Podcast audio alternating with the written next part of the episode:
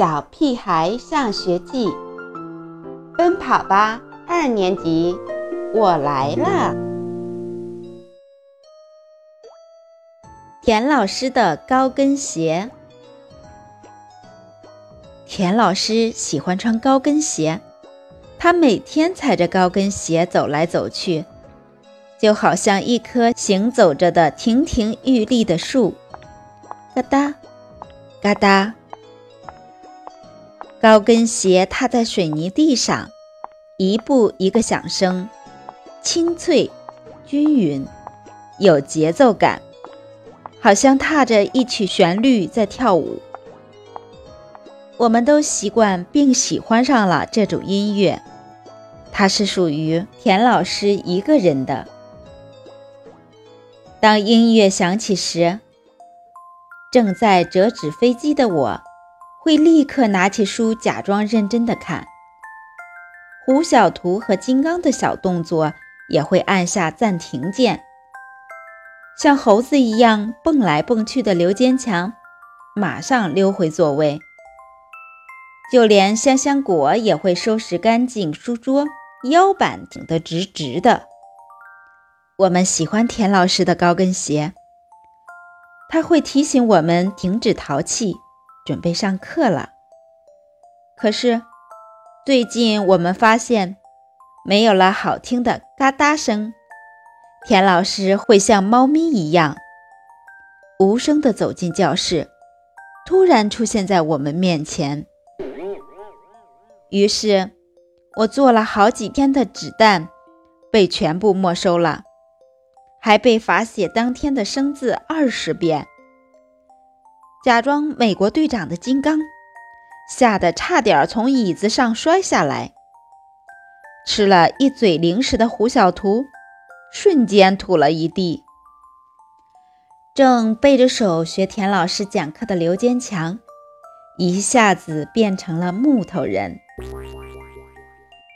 老师，你的高跟鞋坏了吗？下课时，刘坚强这样问。田老师奇怪地看了他一眼，摇摇头。老师，其实你穿高跟鞋更好看。胡小图开启拍马屁模式。田老师脸上出现一丝笑意。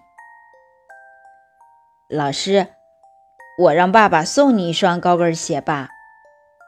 田老师收起笑容，严肃地说。你们为什么对我的高跟鞋感兴趣？说实话，田老师一板脸，我们就害怕。我们一害怕，就会不由自主地说实话。好在是下课时间，我急忙提醒道：“你们有谁要上厕所吗？”大家心知肚明，赶紧地跑开了。